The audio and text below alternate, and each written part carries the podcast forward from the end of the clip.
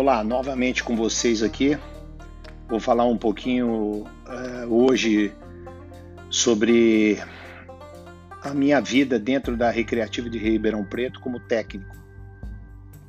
No capítulo anterior eu falei da minha vida como nadador e como que eu adentrei a Recreativa de Ribeirão Preto é, como técnico. Né? A minha vida toda eu vivi em Ribeirão Preto, na Recreativa, e num certo momento eu, eu fui indicado para trabalhar três meses de experiência no ano de 1979. É, comecei como todo mundo começa, fazendo tudo, né? O pique tremendo eu tinha, né? 23 anos de idade, é, todo gás, dava aula de natação para alunos iniciantes, para senhoras, dava aperfeiçoamento, dava treinamento. Eu era um faz tudo lá dentro da piscina, não tinha ninguém para me ajudar. E no começo da carreira, eu tive a chance de trabalhar com alguns nadadores, um deles é Custódio Leite Ribeiro. Foi um atleta que no final do ano foi campeão brasileiro. Eu montava bons treinos, eu tinha uma cabeça boa para fazer treino, ainda tenho até hoje. E ele foi campeão brasileiro e em 79, final de 79, comecinho de 80 e fevereiro de 80, ele fomos para São Paulo no Ibirapuera, onde teve o campeonato sul-americano.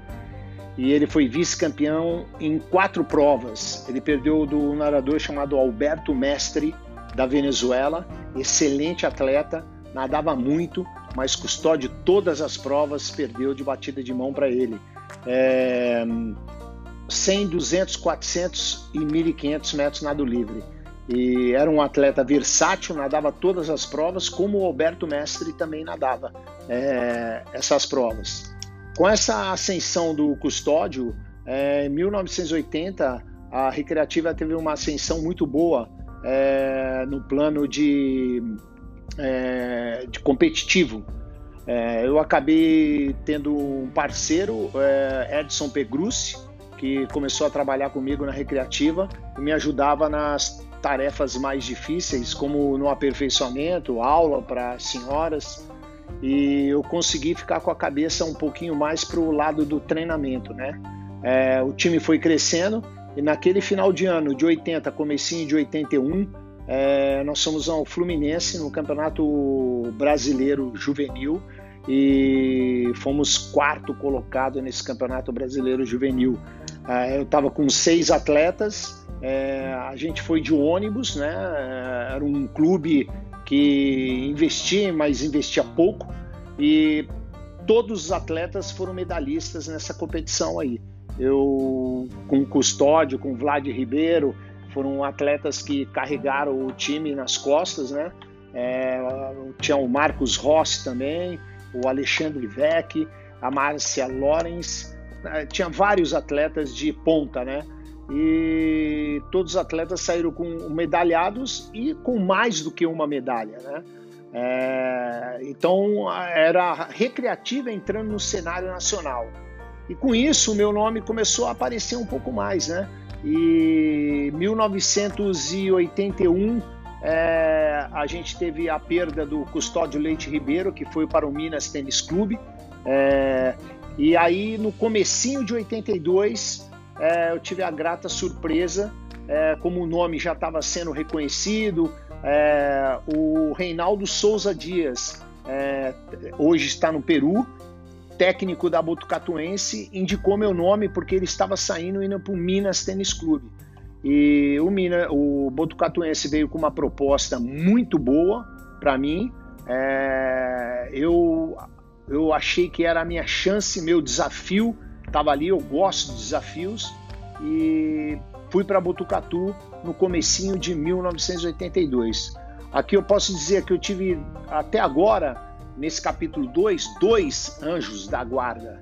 O primeiro foi o Zucoloto, que me aceitou de primeira para fazer o trabalho na Recreativa de Ribeirão Preto. E o segundo foi o Reinaldo Souza Dias, um grande amigo do peito, que está lá no Peru, que me indicou para mim trabalhar na Botucatuense. No capítulo 3, eu vou contar a minha história dentro da Botucatuense. Foi um ano e três meses, mas foram um ano e três meses de alegria e de conquistas. Um grande abraço a todos, muito obrigado.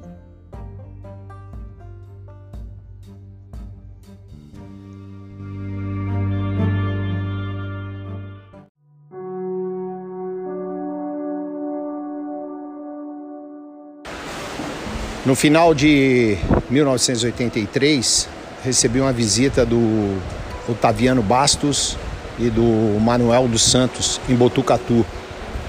Fiquei até meio assustado porque não sabia o que eles estavam fazendo ali e eles me disseram que queriam almoçar comigo, né, para trocar uma ideia. Manuel dos Santos, então diretor do Esporte Clube Pinheiros, é, no almoço, me convidou para ser o técnico principal do time do Pinheiros. Eu simplesmente rejeitei, né? Porque é, tinha 26, 27 anos de idade e infelizmente é, eu, eu achava que eu não tinha condição de dirigir uma equipe do porte do Esporte Clube Pinheiros. E hum, eles acabaram indo embora, mas falaram que vinha, iam voltar com uma outra proposta, como voltaram um mês depois com uma proposta de que eu fosse o técnico da equipe juvenil do Esporte Clube Pinheiros. É, aceitei, porque o valor era bem maior do que eu ganhava é, é, na Botucatuense. É, eu aceitei esse desafio porque eu iria estar trabalhando num clube é, de um porte é, inimaginável né, na minha vida, o técnico do Esporte Clube Pinheiros, mesmo sendo de juvenil, e, e fui para o Pinheiros. Não fui recebido é, com muito bem, né, porque os técnicos não sabiam da minha, da minha contratação e acabei pegando uma equipe B, trabalhando com vários atletas em duas raias na piscina de 25, fora do Pinheiros, porque não existia aquela piscina de 50 que existe hoje.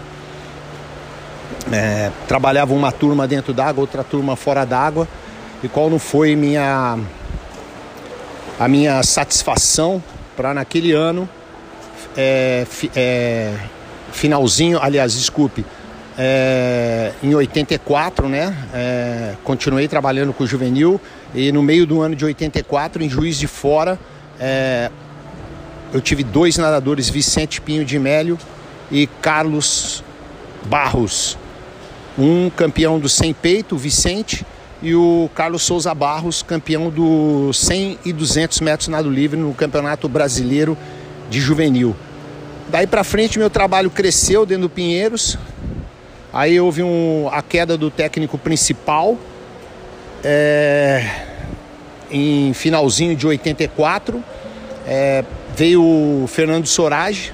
Fernando Sorage é, aceitou a proposta do Pinheiros, mas durou um mês só, ficou um mês só, porque ele poderia é, vir a São Paulo duas vezes por semana e eu ia ser o braço direito dele. E o José Carmo Neves, que era o coordenador, ele, quando o Fernando Sorage saiu, ele me indicou para ser o técnico principal. Aí eu vi a minha chance, grande chance, o que me impulsionou na natação brasileira de ser o técnico principal da equipe do Pinheiros. Aceitei, fui técnico durante dois anos da equipe principal, apesar de a gente não ter sido campeão, né, é, campeões em, em nenhum evento absoluto, é, a gente sempre é, era o vice-campeão.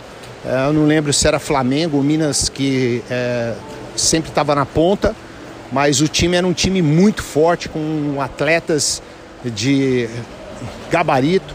Fui técnico da seleção brasileira em 86 e a minha ascensão no, nesse esporte que é a natação começou é, a partir de 1984, meio para frente.